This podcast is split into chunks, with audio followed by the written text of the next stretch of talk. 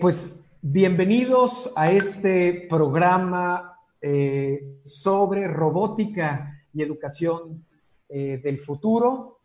Eh, estoy muy contento de platicar como cada jueves, como esta es nuestra décima semana platicando muy a propósito del, del tiempo de esta muy prolongada cuarentena, para platicar sobre temas muy interesantes y este tema, al que lo escogimos desde un principio, eh, tiene que ver con la robótica y la educación del futuro. Y para hablar sobre este tema, invitamos a dos personajazos que son amigos nuestros, que respetamos mucho y que reconocemos por su labor y por su necedad y terquedad en impulsar esta agenda eh, de robótica en México, no solamente en México, sino en Latinoamérica, como en el caso eh, de Roberto. Roberto, que es uno de nuestros invitados, él fundó eh, Robotics, eh, es director general de Robotics, que es la, institución, yo diría que el top of mind de robótica educativa en México.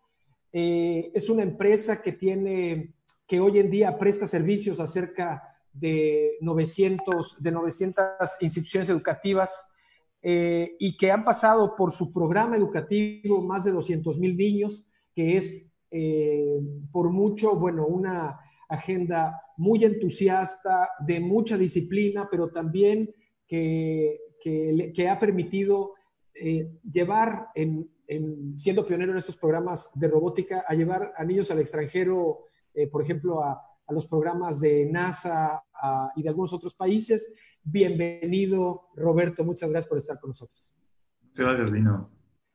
Eh, y bueno, también presentarles a mi amigo Roy Molina. Él es de San Luis. Él eh, es director general de Robotistas MX. Ya nos va a platicar de eh, Golem, un, un producto que desarrollaron hace algún tiempo de robótica educativa. Han desarrollado producto y están desde San Luis prestando hoy en día servicio eh, y enseñando eh, lo que es su pasión eh, desde, hace, desde preparatoria, nos decía Roy hace un momento, a muchos niños, no solamente en San Luis, pero en todo, en todo el país, a lo largo y ancho de México. Y, y bueno, el día de hoy estoy, muchas gracias y bienvenido, Roy. Muchas gracias, Lino. Al contrario, gracias por la invitación. Y bueno, mucho, eh, mucho de estas charlas que tenemos en este formato, eh, lo reitero, es, estamos eh, siempre con esta intención de reflexionar sobre temas de futuro, sobre, temas de vanguardia, pero especialmente a propósito de el COVID, cómo esto ha, cómo las distintas cosas que hemos venido haciendo cambian o nos han trastocado o trastornado el mundo de hoy en día. Y en ese sentido, a nosotros nos resulta que existe un discurso de la robótica, quiero referirme a la robótica educativa, porque también está la robótica industrial, está están todos estos, este, todas estas otras disciplinas, quiero referirme a la robótica educativa, que, es, que ha sido ofrecida, vendida y distribuida en México y en muchos otros países eh, como la solución a muchos de los temas como un approach o como un acercamiento importante de los niños al mundo de la ingeniería, al mundo del pensamiento innovador, pero también al mundo de resolver problemas. Eso, y en muchos otros países. Y yo, sí pienso que hay un antes, eh, antes del COVID respecto de la robótica educativa y hay un después. Platicábamos hace, antes de entrar al aire o entrar en línea que, que, han habido algunos proyectos que se han cambiado, se han modificado o se han acelerado en virtud de esta pandemia. Yo les quisiera, eh, quisiera iniciar esta conversación con cómo ven la robótica educativa eh, antes y cómo la ven ahora en este nuevo mundo o en este nuevo contexto. Siéntanse en la libertad de platicar en el orden que ustedes digan. Se vale hasta decir groserías, aunque yo ya los veo a ustedes muy serios. Este, pero se vale decir lo que, lo, que, lo que piensan, se vale, se vale decir todo. Aquí no hay censura de ningún tipo. Genial.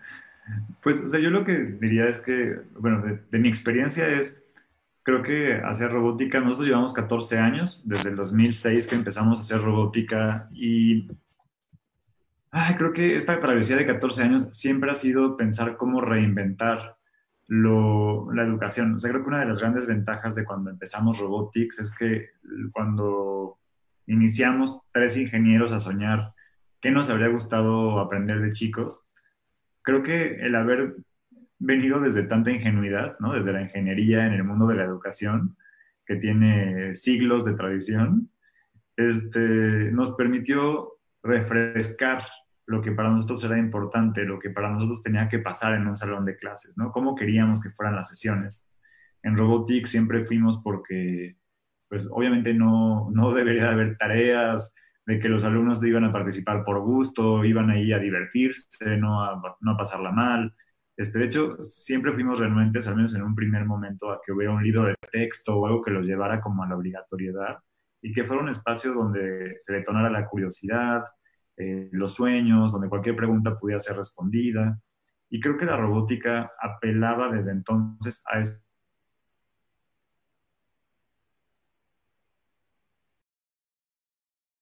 donde cualquier cosa que sueñes es viable, sobre todo cuando trabajas con alumnos eh, de, etapas tempranas, que lo que quieres es detonar en ellos eh, la confianza en ellas y ellos mismos, en lo que ellos van a poder lograr, en que ellos son capaces de hacer cosas que igual y para algunos de nosotros que ya llevamos tantos años son comunes, pero cuando uno está en esa edad, prender el primer LED, ¿no? prender el primer motor, eh, con entender que es una resistencia, son grandes pasos, ¿no? Y son cosas que sus papás no saben y que no se esperaban de un niño, eh, al menos hace 14 años, cuando comenzaba todo esto.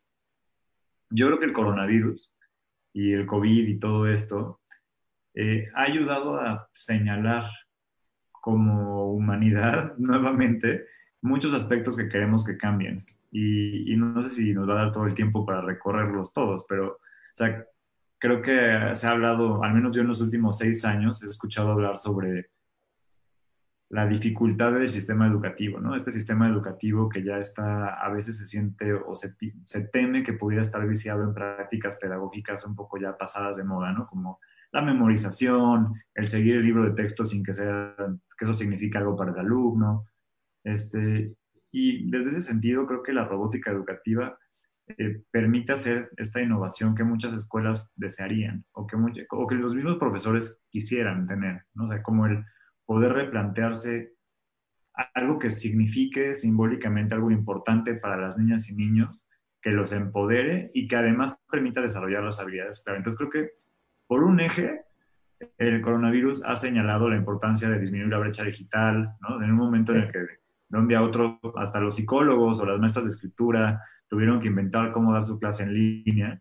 Este, de la misma manera, también pues, equipar a los niños de temas de STEM, de coding, de robótica, de innovación, se vuelven muy importantes y se vuelven, pues me parece como la dirección clara a seguir.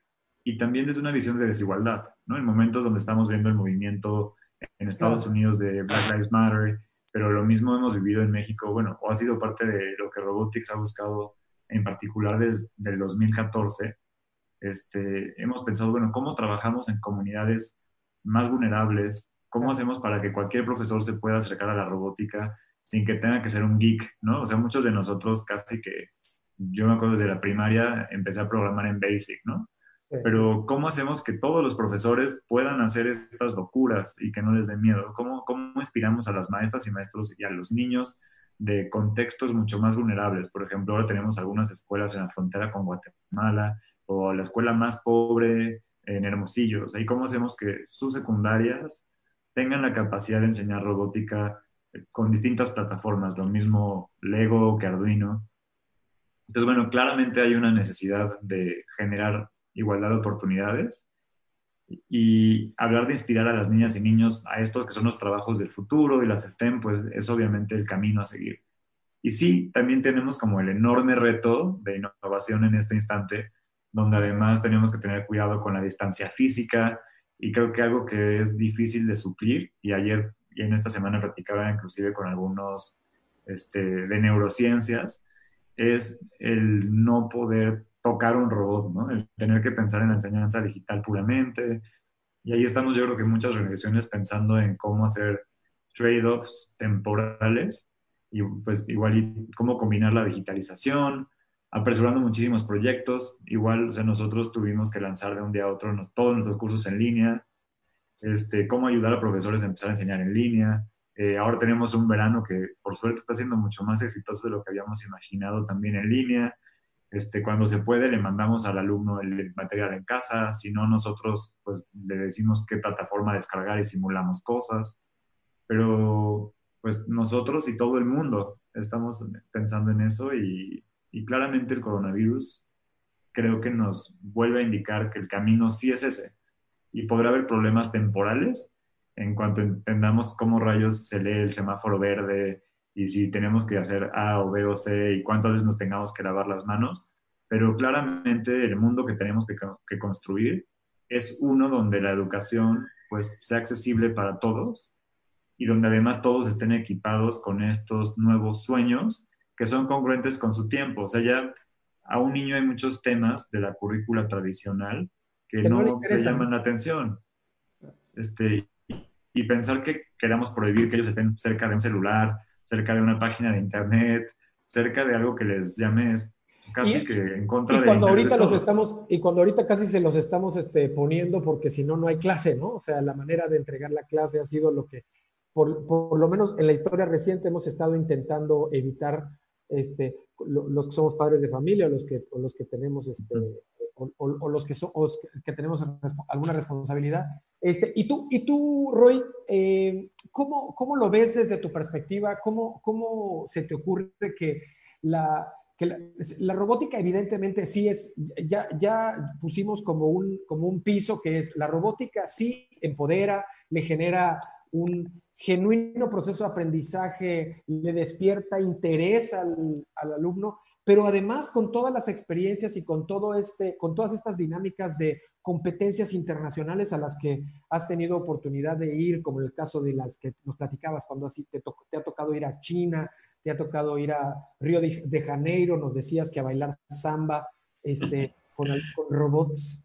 Este, ¿cómo, cómo, toda, ¿Cómo todo esto no solamente es transformador, es transformador evidentemente, este, ¿cómo crees que, que, el, que el niño del, del presente, o cómo, o cómo, crees que ese niño del presente eh, va a vivir con una experiencia de este tipo, acostumbrado a, a salir, a salir y competir en una experiencia de este tipo tan brutal, tan disruptiva como el coronavirus, este, en donde ya estaba casi, casi este, eh, con la, con, la, con la mente y el cuerpo compitiendo en otras latitudes y ahora lo tienes que restringir y otra vez circunscribirlo a un espacio físico para protegerlo. ¿Cómo ves que esto va a afectar a esa generación, a esta generación de niños que son despiertos, que son este, o, que son...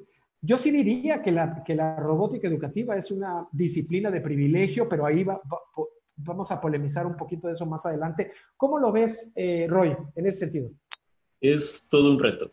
Es un reto que pues, se nos va a presentar a todos, ¿no? O sea, no solamente a nosotros los, los educadores, sino en general a todo el mundo.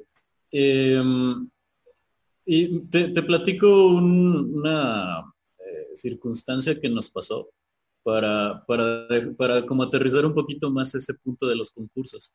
Eh, nosotros, bueno, yo, soy parte de Chabots. Chabots es un colectivo de chicas y chicos que se dedican a participar en concursos de robótica desde nivel local hasta nivel internacional. Y es con ellos con quien he tenido la oportunidad de, viajar a otros lados y de conocer otros países, otros estados.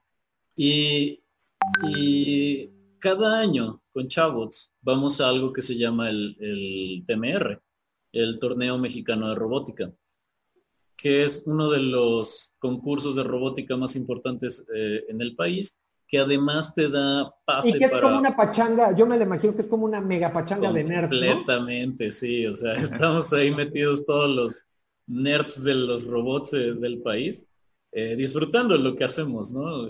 Súper apasionados, eso te lo puedo asegurar.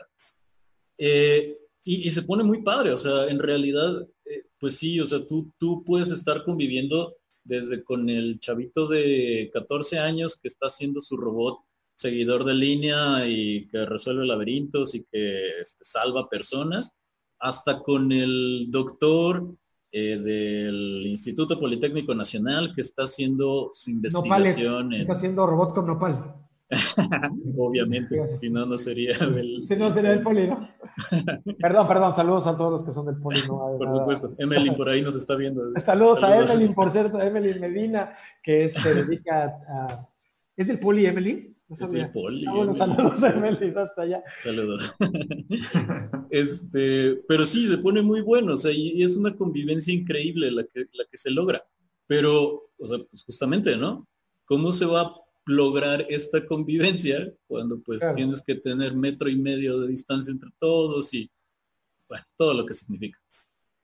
Eh, este año nosotros íbamos a ir a participar al, torneo mexicano de robótica en, este, en Hermosillo y fue, te lo prometo, el peor momento para que el coronavirus llegara porque estábamos a una semana de irnos teníamos ya todo preparado, teníamos eh, casi un año entrenando para, para, participar en el concurso. Entrenando, ¿no? Entrenando significa pues estar desarrollando el robot, estar haciendo la, la electrónica, la programación, la mecánica, etc. Nosotros íbamos a participar específicamente en un concurso, en una categoría que es de robots de soccer. Entonces estos robotcitos pues tienen que buscar una pelota y tienen que meter goles, ¿no? Y ganarle al otro equipo que, está conformado también por dos robots. Y eh, estamos ya súper preparadísimos y una semana antes nos dicen, hay COVID. Uh, alguien en China se comió un murciélago y al parecer ahora ninguno de nosotros podemos salir de nuestras casas. Y es, fue todo un, impacto, ¿no? Para nosotros, o sea, de prepararte todo un año para poder participar en este evento a simple y sencillamente no ir, es e-, es súper brutal. Em, pero obviamente, digo, se, tuvieron que hacer un montón de cosas. Eh, los robots ahí siguen y, y los chavos siguen trabajando en ellos y el TMR se aplazó, digamos, para el siguiente año y pues estamos esperando participar en ese siguiente año, ¿no? Pero lo que nos queda a nosotros como entrenadores es decir, ok, ¿y ahora qué, hacemos? Porque digo, ahorita todos estamos en nuestras casas, ¿no? Eh, pero ¿qué, ¿cómo le hacemos? ¿Cómo vamos a entrenar a los chicos para que estén preparados para el fíjate, próximo año. déjame, déjame hacer una anotación. Fíjate que primero dijiste los educadores y luego dijiste los entrenadores. Entonces, estás, estás hablando de educación y ahora estás hablando de deportes, porque al final la robótica te permite esas prestaciones de hablar de, sí, sí, la robótica educativa como proceso formativo, pero también como un proceso competitivo. Y ahí, este, eh, digo, hay muchos retos de cómo, de cómo educar, muchos retos también de cómo entrenar, pero a mí me gustaría hablar y reflexionar sobre la robótica como privilegio. Es de, sí, sí, tú, tú decías hace un momento, este, Roberto, eh, hemos estado haciendo algunas cosas en, en, la frontera con Guatemala, en lugares sumamente pobres. Yo tengo algunas experiencias en, en, eh, en algunas comunidades del Estado de México muy populares eh, en donde eh, hicimos algunos ejercicios de robótica hace algunos años, y a mí me tocó observar, digo, como observador, eh, que lo mismo aprende una, un, no, sé si lo mismo aprendan, porque eso sería hablar de otras cosas que, de las que yo no sé, pero el, el, entusiasmo es el mismo de un chico de escasos recursos, de una comunidad marginada, pobre, violenta, que de un ASF, por ejemplo, del que hablábamos hace un momento, de una escuela o de la escuela más cara. El entusiasmo es el mismo porque las personas son las mismas, aunque sus contextos sean diferentes. Pero un robot, cualquiera que quieras, digo, si bien hay robots que son muy económicos, eh, no son tan económicos como para que pueda ser masificado o popular o que pueda ser o que, o que pueda haber un robot o, o como dice Gustavo Merkel, un makerspace en cada barrio, este, que pueda haber un robot en cada casa. ¿Qué piensan ustedes de, esto que les estoy diciendo? ¿Sí es una, una, actividad de privilegio solamente eh, dirigida a personas que tienen esa posibilidad? y por lo tanto eso los, va, eso los va a poner varios escalones arriba de quienes no tienen esa posibilidad. ¿Cómo lo ven ustedes? Bueno, yo, yo o sea, primero confirmaría tu observación. O sea, nosotros que nos tocó llevar distintos programas nacionales en centros comunitarios de brecha digital en todos los estados, cuando empezamos a operar esos programas, pensábamos que íbamos a heredar un poco las estadísticas enlace, ¿no? O sea, y que íbamos a ver a los estados que siempre salen en las pruebas educativas en primer lugar, en las competencias de robótica en primer lugar. Sin embargo, cuando logramos estandarizar la calidad de clase, porque a todos los facilitadores de robótica empezaron de cero y los capacitamos a todos por igual, a todos les dimos los mismos materiales educativos, fue increíble que mm, era completamente impredecible, ¿no? O sea, dependías quizá más del profesor más apasionado, pero tuvimos a los alumnos de Oaxaca, lo mismo que a los de Mérida, que a lo mismo que de Nuevo León, o sea, los alumnos de toda la República ganaban año con año en forma imposible de pronosticar. Y para mí fue muy notorio darnos cuenta que, primer lugar, el talento está homogéneamente repartido en todas las regiones del país y en todos los estratos socioeconómicos. Y lo que no es la oportunidad. O sea, no en todos los espacios existe la misma oportunidad para el desarrollo. Ahora, este tema no es exclusivo de la robótica. Por ejemplo, ahora que hemos hablado de, del coronavirus y de la educación a distancia, pues estuve investigando yo sobre el acceso a Internet y a una computadora. Y en México todavía solo el 45% de los hogares tienen acceso a una computadora, ¿no? Entonces, este, ya, si, estamos hablando de brechas de oportunidades, este, no todas las casas tienen internet, no todas las casas tienen computadora. Eh, es muy irónico, lo platicaba yo ayer con mi pareja, porque pues nosotros en México a veces pensamos que estamos de la fregada, ¿no? Y quisiéramos, o bueno, yo personalmente siempre pienso en rayos, o sea, ¿cómo le vamos a hacer, no? Tenemos que lograr que más personas puedan acceder a este tipo de programas. Y sin embargo, cuando hacemos zoom out en el mundo, pues México probablemente está en los primeros lugares de América Latina en brecha digital o en brecha de computación. Probablemente no, no más que Chile, ¿no? pero probablemente mejor que otros decenas de países en varios continentes. Este, el famoso vaso medio lleno y medio vacío, ¿no? Entonces, esta brecha o esta desigualdad, que para mí es un tema ya independiente de robotics que me apasiona, este, creo que es un tema relevante a discutir. O sea, a mí me gustaría que todas las niñas y niños tengan la oportunidad de desarrollarse en su máxima expresión. Y creo que lo que más desarrolla a los niños, más allá de sí de la robótica o no, es la posibilidad de reflexionar creativamente, de poder ver con innovación y con novedad y interés lo que los rodea. Creo que es un tema relevante. Inclusive una educación de calidad, así sea con lápiz, requiere muchísima capacitación a los profesores, muchísima atención a los niños. Eh, la desigualdad social está desde qué tiempo tienen los papás para poder acompañar a sus hijos, este, qué oportunidades tienen ellos de quedarse en casa con ellos. hay muchísimos temas que generan esa desigualdad social, ¿no? Y esa falsa meritocracia, ¿no? En la que pensamos que se debe a otras cosas y pues mucho tiene que ver con qué realidad nos toca. Por eso es que nosotros como Robotics hace ya cinco años que fundamos nuestra fundación, Fundación Robotics, y el año pasado simplemente becamos cerca de 300 escuelas públicas y estamos trabajando con más de 16 secretarías de educación estatales, llevando pequeños pilotos STEM. A veces logramos hacer pilotos bien modestos con cinco escuelas. Si lo logramos más, pues lo hacemos con 30. Eh, tenemos patrocinadores y sponsors de distintos tamaños, por ejemplo, Disney y Star Wars nos ayudaron el año pasado con First Level League lo mismo que PwC, que Zurich, que Dell, donde tenemos un laboratorio solar también en el Estado de México, en comunidades muy vulnerables y con una gran criminalidad. Este, y pues estamos tratando de impulsar el cambio desde donde podemos, ¿no? Y, y algo que para mí es muy, una gran dicha por el tiempo que lleva Robotics es que estamos en ambos, en, ambos espectros, ¿no? Lo mismo estamos trabajando con escuelas privadas, que usan programas bilingües y enseñan robótica en inglés, que estamos dando becas a escuelas públicas en distintos contextos de vulnerabilidad y vienen a nuestros eventos y compiten a la par y son parte de la misma comunidad.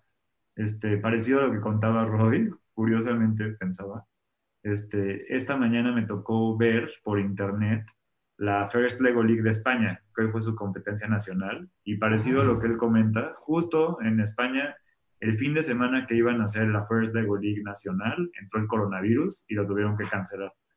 Pero hoy, meses después, ya era la final de finales, ¿no? O sea, ya trazaron todo el, la competencia vía virtual. Y ya ahora, por ejemplo, nosotros que somos aliados de First Lego League y uno de los 110 países que opera First Lego League, este, estábamos en la junta de la mañana viendo la plataforma para los eventos remotos en caso de que se necesite. Y la verdad que estoy muy contento porque vemos que cuando hacemos un equipo, no solo las organizaciones de México, que vemos muchas que estamos ya metidos en robótica educativa, sino las organizaciones del mundo, podemos sacar velozmente soluciones a estos problemas. Y yo sí creo que si en algún punto a veces ha sido un privilegio, eh, estamos trabajando por ver cómo democratizarlo, cómo hacerlo accesible. Y eso desde muchísimos extremos, ¿no? Lo mismo First Lego League replanteándose cómo llegar a soluciones para escuelas y que todo el alumno, todo el aquí, toda, todos los alumnos de preescolar puedan empezar desde esa edad, que es donde más retorno de inversión educativo hay, a hacer robótica que proyectos como el de Roy, ¿no? De inventarse un nuevo robot, o nosotros lanzamos un Robotics in the Box con Arduino, pensando cómo es algo de hiper bajo costo, o estamos trabajando con el nuevo robot de Lego Education Spike Prime. Creo que es un poco como las bodas. O sea, sin duda hay bodas de todos tipos, ¿no? Hay bodas eh, ante el registro civil y tres personas y creo que son gratuitas, ¿no? El proceso. Y, ahí la de que tiras la, claro. Hay bodas de, en Cancún de ocho días con cinco DJs y tornamesas, pues igual es un poco el programa educativo. Y lo único que creo que sí tenemos que garantizar, inclusive hay cursos, hay cursos gratuitos en internet, hay, o sea, nosotros damos webinars gratuitos platicando a profesores, es cómo hacemos como humanidad para dar ese acceso al desarrollo a todos los que puedan estar disponibles. Y, fíjate que acabas de decir algo que me, parece fundamental, porque la robótica, digamos, si pusiéramos en un extremo, tendríamos que poner a la robótica en un extremo y a la humanidad en el otro extremo, o así nos lo han vendido, ¿no? Pero tú estás hablando de... Pero, exacto, un poco. Pero, exacto. Pero, pero tú lo que estás hablando es de humanizar, de humanizarnos a través de la robótica, que es un planteamiento, y regreso también al comentario que hacía Roy de, que, de el educador como entrenador. Hablas de, yo me imagino, este, no sé, este, pues digo, un entrenador, pues cuando dices, piensas, no sé, en Rocky Balboa, piensas en andar cargando pesas, me imagino que un entrenador de, este, de robótica, pues hace lo que ustedes hacen, que es estar soldando, estar, pero sí, sí, eh, eh, estos, eh, estos no solamente son argumentos de venta de la, de la disciplina, sino son el sentir de los expertos o de las personas que viven de esto, este, que comen de esto y que sufren de esto, que es este, estar permanentemente vinculados a, al, hacer y al hacer a través de, robots, ¿no? ¿O, qué opinas, Roy?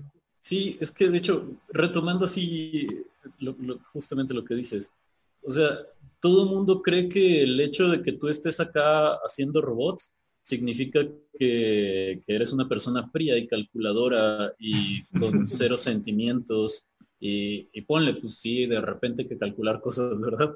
Pero, pues, el, el punto no es ese. Y, y fíjate que yo creo que a la mayoría de los que nos dedicamos a la robótica educativa nos pasó igual.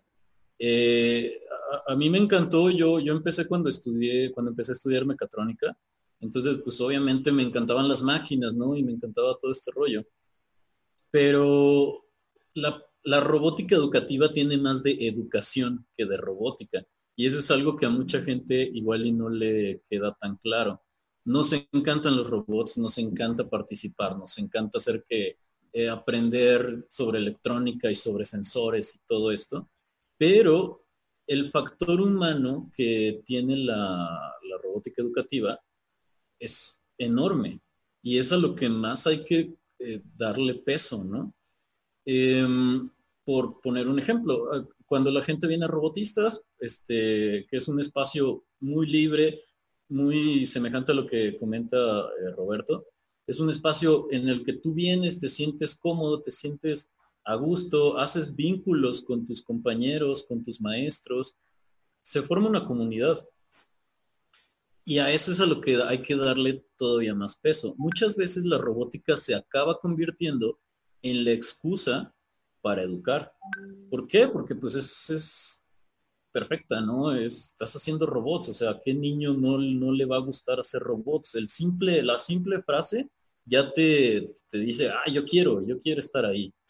Em, y entonces eso es lo que aprovechamos nosotros, los educadores en el caso de, de las clases de robótica, entrenadores en el para, caso para de... Entrar con, para entrar con temas que son complejos, ¿no? O que, o Efectivamente. sí, es como, como, como la, la, la ensalada de verduras que, que, que, bueno, la haces bonita, con colorcitos, este, le pones colorante, pero al final es una ensalada de verduras que es nutritiva y que es mejor que te la comas porque si no, no vas a crecer, ¿no? Un poco así, ¿no? Y tienes niños desde los 10 años, 9 años hasta los 18 comiéndose esa ensalada de verduras nutritiva, pues obviamente vas a tener unos resultados excelentes y ellos, digo, yo creo que a los 18 ya se dan cuenta de qué hicimos con, con su mente, pero, pero pues, o sea, eh, no, no, se dan cuenta durante todo el proceso, ¿no?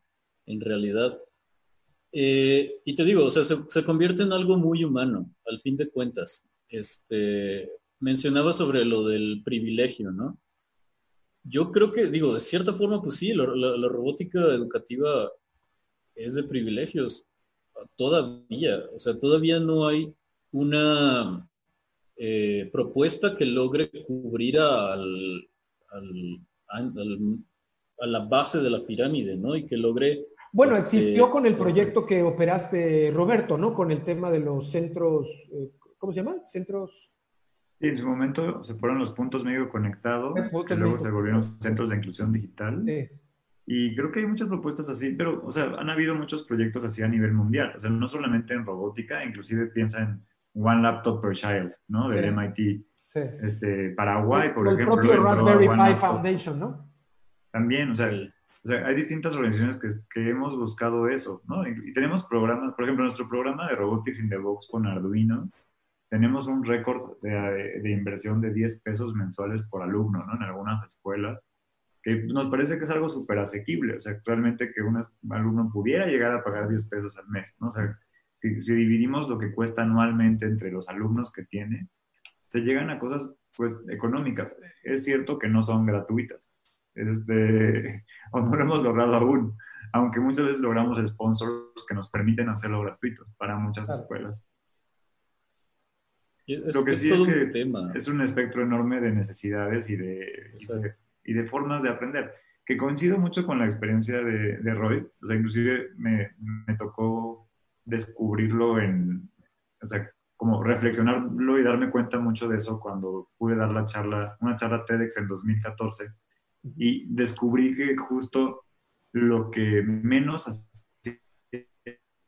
o sea, algo, todo el mundo igual piensa en robótica y siempre piensa que vamos a dedicarnos a hablar de circuitos, memoria RAM y gigahertz, pero pocos saben que, bueno, o nuestra forma de entender la robótica es del desarrollo integral. O sea, para mí una buena clase de robótica tiene que ver muchísimo más con el mundo interior de la creatividad, con las artes, con el desarrollo emocional, con la reflexión, con la inspiración, con que un niño pueda compartir, que pueda comunicar sus ideas. Y, muy, y creo que básicamente nunca tiene que ver con el tema meramente técnico, ¿no? Claro, o sea, claro. como, y, y es una parte increíble, por lo que la robótica puede ser más un camino que un fin. O sea, se puede usar, y lo vemos mucho en First Lego League o en Robotics in the Box, profesores que usan el programa porque es la mejor forma de enseñar valores porque es la mejor forma de que los alumnos aprendan a creer en ellos mismos, que desarrollen liderazgo, este, porque puede ser una forma de aprender una segunda lengua. Este, y pocos que lo hacen solo por este tema como muy marketinguero, a veces la gente imagina como de, ah, es que tiene que ver con que ahora el alumno se va a insertar un chip y va a ser un super transformer. Y creo que esta idea de la tecnología contra el hombre. Digo, tal vez tenga que ver con que he leído demasiado últimamente a, a Yuval Noah Harari con, con, con, Homo sapiens y con Homo Deus. Pero, o sea, estoy convencido desde hace muchos años de que si algo somos los humanos, somos tecnología. O sea, el lenguaje es tecnología, la ropa es tecnología. Eh, eh, es el único, somos de los animales que pueden crear a través de la técnica nuevas cosas, ¿no? Entonces, la robótica es tecnología y ahora estamos experimentando, gracias al coronavirus, unos meses de hipertecnología, ¿no? O sea, como si hubiéramos desmembrado la robótica y tenemos las bases de datos a todo lo que dan, las teleconferencias, este, estamos experimentando un cambio acelerado y creo que lo que tenemos que hacer es seguir habitando y humanizando esos espacios. O sea, para mí, más que el miedo al transformer, donde la inteligencia artificial nos persiga, creo que yo tengo miedo Saludos a Elon Musk, ¿no? Saludos a Elon Musk. Exacto. Creo que mi mayor miedo tiene que ver con el con la desigualdad social, ¿no? Y, cómo poco a poco vamos generando estos silos donde en México haya pues pocas empresas de tecnología, ¿no? De mexicanos y donde no tengamos nuestra, las posibilidades de generar manufactura de calidad, donde no podamos hacer innovación. O sea, yo me pregunto si algún día podremos hacer un Google o si siempre estaremos dependientes de, de un tercero que controle nuestras bases de datos. O me encantan proyectos como el celular mexicano, ¿no? O, o, ojalá tengamos empresas que hagan en México coches autónomos. Y es un poco la razón por la que soy un terco en tratar de llevar robótica a los niños desde corta edad y pensar ahora cómo impulsamos en preparatorias. Dimos un curso ahora de inteligencia artificial con IBM y hablábamos también de Watson, este, porque creo que me gustaría que eso pase, ¿no? O sea, sería, sería terrible imaginar que somos, que estamos en un sistema muy como Mr. Robot, no sé si lo vieron de Prime, este, que estamos en un sistema ahí medio esclavista, ¿no? Donde estamos formados pues para poder trabajar como país en cierto tipo de... Sí, que estamos circunscritos a nuestra realidad y no podemos salirnos de ahí, este, salvo los que se escapan eventualmente, ¿no? Y que lo hacen en esas, en esas distintas realidades, ¿no? Sí, y creo que eso sí está pasando. Y creo que la forma de evitarlo es tratar de movernos hacia la creatividad, tratar de movernos hacia dar esas oportunidades. Y, y pues sí, creo que hay todavía camino por andar. Sí, es, sí somos potencia. Bueno, este, en, México, es un gran ganador de torneos de robótica este, a nivel mundial. Este, o corríjanme si estoy mal, pero eso es lo que yo leo desde, desde un poco a la distancia. Este, es un gran ganador y yo entiendo que tiene que ver justo con, la, la con, lo, con, lo, que dice Roberto. Sí hay, sí hay eh, en México o, los, o en los mexicanos, ayer lo escuchaba en, un, este, en unas reflexiones de un libro, no recuerdo, no recuerdo el libro eh, en este momento, pero que hablaba que los mexicanos somos inventores. Que los, eh, de hecho, al ratito, al ratito comento más sobre el libro, pero habla que los mexicanos somos muy proclives al alcohol y a las bebidas espirituosas y muy proclives a la invención.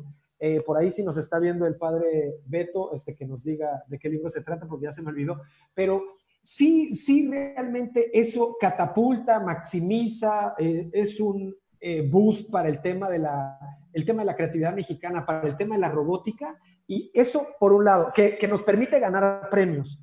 Y, y por otro lado, después de ganar premios, sí debería venir esta siguiente etapa, que es la que dice Roberto, que es la de crear empresas de tecnología, crear este, esos espacios o, hacerle la competencia al Silicon Valley, no solamente decir, tenemos un mini Silicon Valley en Jalisco, sino decir, realmente somos una potencia. Entiendo además que estar en robótica es ser optimista empedernido.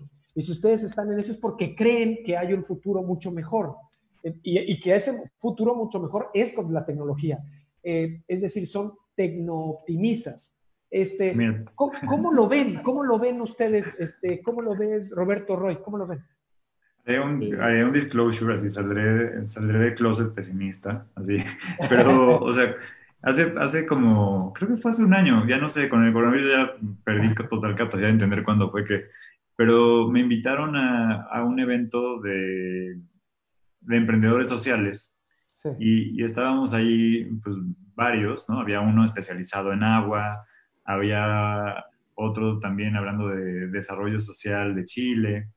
Este, y estando los tres ya en la cena, ya cuando, ya cuando nadie nos escuchaba, nos confesamos que la verdad tenemos como el plan A y el plan B. O sea, por un lado sí somos estos hiperoptimistas en el que siempre queremos pensar y yo, pues no sé, yo, yo, yo amanezco y duermo en distintos lados, ¿no? Así y sí tengo mi momento después del café de sí, con todo vamos a poder, ¿no? Vamos a poder con la corrupción, con el coronavirus, con la desigualdad, con falta de inversión pública, con un mundo desigual. Y tengo mis momentos de duda, ¿no? Y de, y de reflexión y decir, chin, o sea, ¿no será que se nos va a acabar primero el agua potable? ¿No será que que las aguas negras nos van a comer antes, ¿no será que las celdas solares no van a llegar a tiempo? Este, y sí, o sea, hasta pensamos, o sea, en broma, hacer unas charlas así de, que íbamos a llamar así como el vaso medio vacío o, o el equipo del pesimista, ¿no? O sea, porque como para poder de pronto platicar de temas que nos preocupan, porque si hay una gran cantidad de temas que si bien seguro Roy está trabajando a todo lo que puede, viendo cómo le hace para hacer mejor las clases y nosotros también, y pensando cómo democratizar los costos, de pronto hay huecos importantes. Y aunque yo sí creo que los mexicanos, aunque si te soy sincero, no sé si somos los mexicanos o los humanos, somos extremadamente creativos e innovadores. Este, y también a los humanos nos gusta beber y relajarnos y tener momentos espirituales este, creo que no es suficiente. O sea, no es suficiente tener una, un kilo de semillas si no tienes una tierra donde sembrarla y, y cómo hidratarla. Entonces, creo que hay más cosas que desarrollar que solamente la innovación. ¿no? O sea, creo que podemos tener muy buena voluntad, pero si no, siento que tenemos que explorar juntos cómo dar el siguiente paso, pero no, no es un paso inmediato. O sea, no, no basta con tener niños y niñas entusiasmados con tecnología y buenos en, en, eh, en, innovación y tecnología. O sea, creo que, creo que vamos a necesitar más abono, eh, camino, ideas, inversión, ¿no? Y, y creo que esa es, esa es la gran pregunta para muchas iniciativas de México y del mundo para entender si en 50 años va a ser distinto a hoy. Sí, claro, o, definitivamente correr las pistas que está haciendo Elon Musk de mejor hago mis cohetes para ir a Marte y me olvido de todos los demás y ya, háganse bolas con sus problemas de agua y con todo lo demás, ¿no? Y genero pues una nueva, que bueno, muchos de, muchos de los, de los, de los chicos, chicas que ustedes están formando, pues tienen estos nuevos modelos, role models en la cabeza, este, que son justamente estos, este, estos eh, grandes disruptores de la realidad, como Elon Musk, por ejemplo. ¿Tú qué opinas, Roy, de lo que estamos, este, de lo que estamos comentando? Eh, bueno, específicamente de lo que decías en los concursos de robótica, sí, lo, de hecho los mexicanos destacan mucho. Y, y, lo que pasa, o al menos lo que he visto que pasa mucho, es que el mexicano pues no se, no se le atora, ¿no? O sea, él va a resolver el problema con un alambrito, ¿no? El clásico. Y mientras tanto, los eh, tal vez culturas un poco más eh, cuadradas, tal vez, de pensamiento, como alemanes o estadounidenses, eh, buscan completamente, no sé, la refacción completa, ¿no? O sea, se, te rompió esto, ah, bueno, pues compra la nueva. Y, y, eso creo que es algo de lo que ayuda un montón al, mexicano al momento de participar en otros lados. Que por supuesto, digo, al mismo tiempo hay una brecha tecnológica entre países enorme, ¿no? No se diga, por ejemplo, China o Japón, que tienen, tienen un, como 10 años de, ventaja con respecto a México. Y, y, se nota, digo, también en los concursos se nota eso y se ve que el chavito de 7, 8 años está participando chino, está participando contra universitarios de, otros países. Entonces, y, es un caso real, o sea, yo vi al niño así parado en un banquito para alcanzar a poner su robot. Eh, sí pasa y este, bueno, es algo en lo que pues todos, todos los que estamos en esto estamos luchando por, por disminuir, ¿no? Em, pero bueno, pues es, un trabajo que tendremos que seguir haciendo en conjunto, eh, padres de familia, estudiantes, maestros, gobierno. Eh, hay un montón de, de oportunidad. Claro, eh, yo, yo, quiero mandarle saludos a los que, a los, nuestros amigos que se están conectando, a Guillermina Jiménez que dice, como dice Roy Molina, la robótica es un pretexto para educar. Eh, Gab Monroy, el doctor Tomás de Camino, también habla sobre las particulares humanas en la robótica. Una frase que menciona en un webinar fue que construir un robot es modelar nuestro entorno. En mi caso, como docente, tengo años impulsando esta disciplina desde la base de la educación eh, básica, el preescolar. Un saludo. Este, Claudia Castellanos también habla en sus conferencias desde hace tiempo de integrar la H de eh, humanidad en STEAM. Eh, bueno, también el propio, la propia este, doctora del CONACYT dice que hay que integrar, bueno, creo que ya está integró la H, ¿no?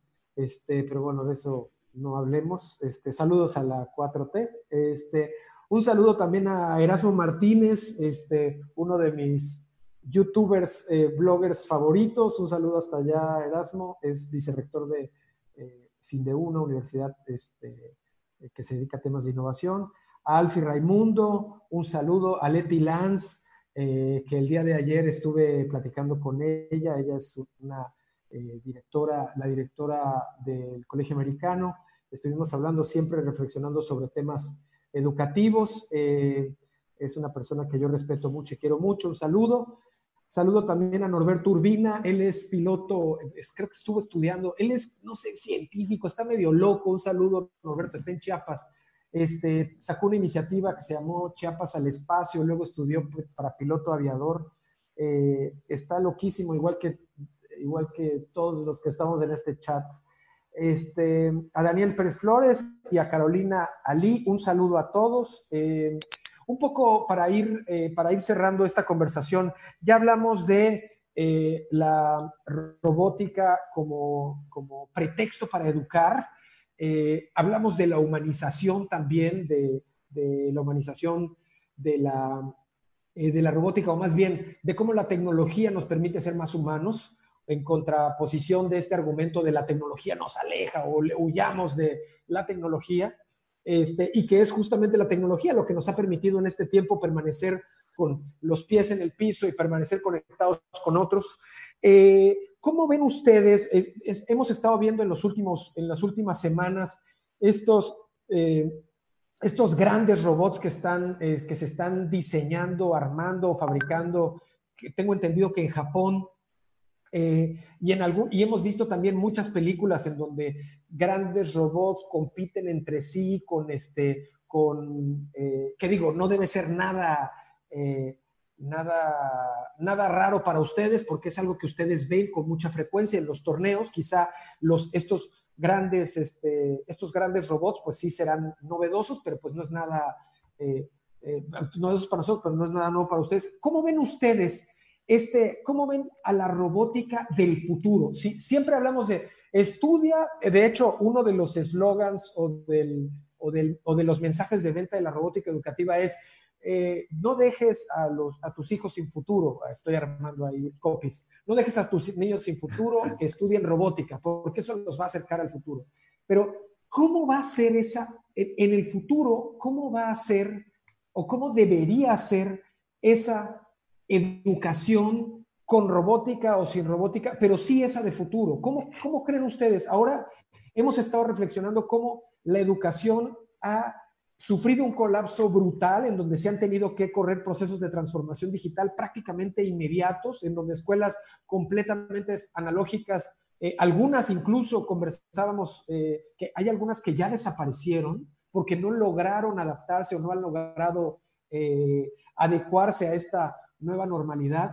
¿Cómo ven ustedes el futuro de la educación? Ese futuro, este, no, no, no, no solamente el futuro ideal eh, del vaso lleno, el vaso medio vacío, sino ¿cómo, cómo ven ustedes que puede convertirse eh, esta educación con más elementos, una educación con más, eh, que provoque más igualdad, una educación eh, que quizás sea pareja para todos o estándar para todos o que sea universal. ¿Cómo la ven en el mejor de sus sueños? ¿Cómo, cómo ustedes se la imaginan, eh, Roy Roberto? Pues, bueno, empieza, empieza, si quieres adelante. Ok. bueno, se, ha venido hablando desde hace años, ¿no? Acerca de la situación de, las, de las carreras del futuro y de cómo lo que hoy existe muy probablemente ya no vaya a existir en 20 años. Y que si hoy estás estudiando para, eh, sin ofender a ninguna este, profesión en particular. Pero ahí, vas, ahí va la ofensa. Cuando alguien dice eso es porque va la ofensa. Pero permítame, este, no sé, por ejemplo, se habla mucho de la contabilidad, ¿no? Eh, que la contabilidad se va, se, se va a empezar a hacer por puras inteligencias artificiales y que va a haber una necesidad cada vez menor de, contadores. Eh, por el otro lado... los estudios de Oxford, bueno, creo que no sé si de Oxford o de Cambridge, que hablan del proceso de automatización y de la desaparición de muchas eh, disciplinas, ¿no? Esto, esto de lo que habla Andrés Oppenheimer en, en sus libros, ¿no? Exactamente. Y, y, por el otro lado, ¿no? Va a haber un montón de carreras en que, que probablemente eh, los chicos que hoy van naciendo eh, van a estudiar y que nosotros ni siquiera conocemos. Y entonces, pues, ¿qué hay que hacer? Pues hacer una educación que se adapte a eso, justamente. Yo creo que cada vez menos se tiene que, que enseñar de una forma pues tradicional, repetitiva, memorización, e, e, ir mudando más hacia el enseñar a resolver problemas, enseñar a adaptarse a las situaciones, enseñar a ser creativos, a... Pero perdón, perdón, que te interrumpa, pero eso ya ocurre, ¿no? O sea, ya, y, y, y también a propósito de este contexto del, del COVID, por ejemplo, nos hemos dado cuenta que funciona mucho más aprender a sembrar eh, tus alimentos que, que saber, no sé, eh, no quiero mencionar ninguna disciplina para no quedar mal con nadie, pero que, que, que, también cobran mayor relevancia cosas de las que antes despreciábamos. Por ejemplo, la persona que recoge la, la, basura en este momento cobró mucha mayor relevancia porque pues toda la basura se nos amontonó. La persona que, nos, que cocina cobra o, que, o, o la que te entrega el súper empezamos a ver disciplinas desde una óptica diferente a partir de un momento como la pandemia. Ahora, frente al futuro, que es un futuro pues de más pandemia, de más escasez, de más, este, de más escasez de agua, ¿qué, qué, qué, qué ven diferente o qué debería ocurrir diferente, Roy? A eso me refería en específico, no de lo que... Pero, pero creo que, o sea, creo que ambas cosas están conectadas, ¿no? Es decir, o sea, eh, ya desde hace varios decenas de años que se habla de la importancia del enfoque en competencias, como en temas como los que se mencionaba, ¿no? El desarrollo de la creatividad, el desarrollo emocional, o sea, no, no, no, no queremos los conocimientos per se, sino las habilidades, el cómo, cómo aprender a pensar, cómo pensar en comunicarse, cómo convivir, y creo que eso es ya como, no sé si eso, no sé cómo debe de contar, porque por un lado sería fácil descartarlo como algo que no es nuevo, pero sí, es cierto que es algo que todavía no es común. Sí, claro, claro, claro. Y, que todavía la mayoría de la educación sigue sin, sin permitir el acceso a ese tipo de aprendizaje, ¿no? Seguimos teniendo en su mayoría una educación tradicional. Entonces, cuando hablamos de educación del futuro, sin duda que ese tema es central. Ahora, si hablamos de tendencias del futuro que se agreguen a, a estos valores, eh, creo que hay como dos grandes ejes. Uno tendría que ver con la profundización del desarrollo emocional, ¿no? Y cómo le haces para poder motivar mucho más y mirar mucho más al individuo, que es algo que también estamos viendo en este momento de tanta brecha, ¿no? O sea, cómo le haces para que lo que tú le vas a decidir enseñar a un niño que está en una comunidad rarámuri o en un alumno de Tabasco, miren al alumno, o sea, que en verdad le motiven, que en verdad le signifiquen con su contexto, pero que tampoco limites sus posibilidades por el lugar donde él nació. Y por otro lado, ya como en temas más futuristas, pensando, tuve una conversación con alguien, un experto de educación en Estonia, Estonia es de los países que más ha trabajado la digitalización. Sí, cómo no, es un referente europeo, me parece increíble, de, no solamente lanzaron Skype, eventualmente es, en México tenemos mucho que aprender, me parece, no tenemos bases de datos de los alumnos, ¿no? Simplemente el tener un, un, o sea, tenemos el CURP, pero tenemos el RFC, pero tenemos un relajo de bases, ¿no? O sea, entonces Idealmente, creo que la educación personalizada, utilizando inteligencia artificial, o sea, como que empieza a haber como un debate de hacia dónde iría esa tendencia, ¿no? De cómo poder conocer mejor al alumno, cómo poder tener al mejor profesor en forma escalada. Hay todo un tema polémico de entender el uso de inteligencia artificial junto con el profesor, no en vez del profesor, sino pensar en la tecnología. Sí, siempre pensamos en sustitución de, ¿no? La inteligencia artificial que te va a arrebatar el trabajo. Pero no pensamos en la posibilidad de tener al contador que tiene su robot de inteligencia artificial, ¿no? Y que juntos, así como unos lentes secretos, puede acabar en cinco segundos lo que antes le tomaba un mes.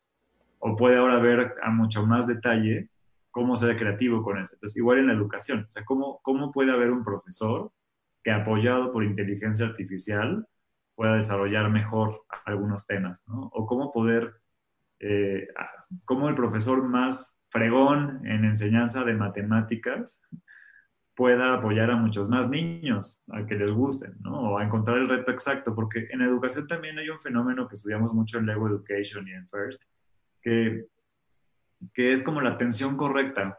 Cuando tú le pones a un niño un problema muy sencillo, se aburre, ¿no? eso no lo reta nada. Y si le pones un reto muy complejo, lo pierdes. O sea, como que tienes que tener como una liga muy precisa de, cuál es el reto que sigue en su barrera de aprendizaje, ¿no? ¿Cuál es el siguiente paso que sí puede dar y que lo motiva? Y cómo lo haces de una forma flexible. Y cuando tienes 30 alumnos en un aula, o 45 o 50, con distintos intereses, con distintas formas de pensar, es muy importante encontrar modelos que permitan esa exploración.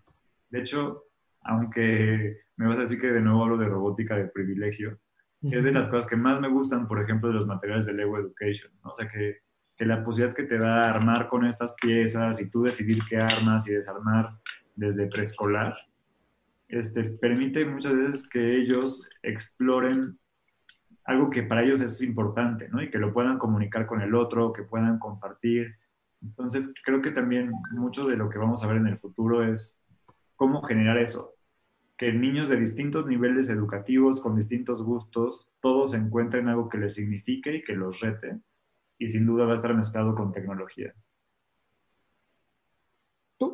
yo, sí, yo sí dijiste algo muy importante en la parte de un maestro frente a muchos alumnos. Eh, típicamente la educación convencional lo que, lo que nos hizo fue meter un grupo de personas en un aula física. Ahora el aula, esa aula, ahora es un aula digital, pero sigue siendo ese mismo grupo de personas, ese mismo grupo de personas que tienen un contexto, sobre todo un contexto territorial. Sí me imagino yo que con esto que ha ocurrido pueda, pueda generarse nuevas escuelas o nuevos formatos de escuelas en donde haya personas de distintas partes del mundo con distintos softwares que permitan comunicarse o hacer traducciones simultáneas para poder hablar un solo idioma, quizá. Claro, en donde puedan aprender Sí, en donde pueda haber un maestro con una experiencia presencial, este, no, pero virtual. Es decir, que hay, hay, hoy en día plataformas en donde puedes tener un auditorio y puedes tener avatars y ahí interactuar. Cree, que, sí, sí creo que eso podría existir este, como dices, creo que ya hasta hay cosas de ese tipo, ¿no?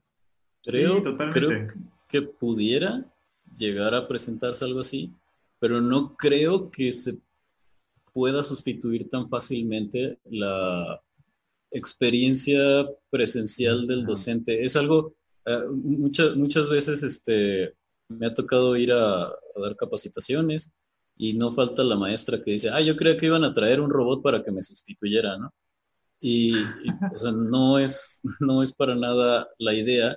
Y yo soy de, de la idea de que eh, sustituir a un educador es bastante complicado. Estoy completamente de acuerdo en que la tecnología nos puede ayudar a facilitarle el trabajo al, educador, ¿no? Pero, Pero eso coincidimos, o sea, justo hablamos de no sustitución, sino de complementar. Tecnología con, ¿no? O sea, los maestros con. Y un poco, perdón, para, para ir cerrando, más bien ya tenemos que cerrar, el tema del día de hoy, robótica y educación del futuro. ¿Cuál sería esa frase, una frase así matona de, para cerrar, eh, Roy, Roberto, este, cuando piensan en robótica y educación del futuro, ¿cuál sería esa frase conclusión a la que pudiéramos llegar después de esta charla de una hora que además súper interesante, súper rica? A mí siempre me gusta platicar con personas que respeto eh, eh, y, que, y que son muy inteligentes como ustedes. Me gustaría que nos dijeran y nos compartieran a todos los que nos están escuchando por aquí, por el Internet, eh, que una frase sobre robótica y educación del futuro, que una frase que quisieran que nos quedáramos para la posteridad. No, no, tengo que respetar a mi mercadólogo interior, pero yo diría que, yo trataría de sintetizar que la educación del futuro y la robótica tendría que buscar cómo maximizar eh, el desarrollo de cada niño, ¿no? Desde su, desde su individualidad, ¿no? Y, ese es, y, ese es, como el gran reto que, que, hoy es posible. O sea, tenemos que encontrar cómo darle el tip a los profesores y profesoras, ¿no? O sea, para que él pueda combinarse y generar ese desarrollo al máximo, ¿no? Que aparte es lo que la Constitución promete, ¿no? Lo que el sistema educativo quisiera hacer. Claro. Eh, yo me quedaría con lo que comentaba hace rato, ¿no? Que la, robótica es un pretexto para educar. Eh, Esa frase está matona.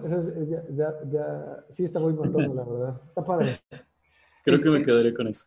Muchas gracias, Roy. Muchas gracias, Roberto. Y a todos los que nos eh, se conectaron el día de hoy.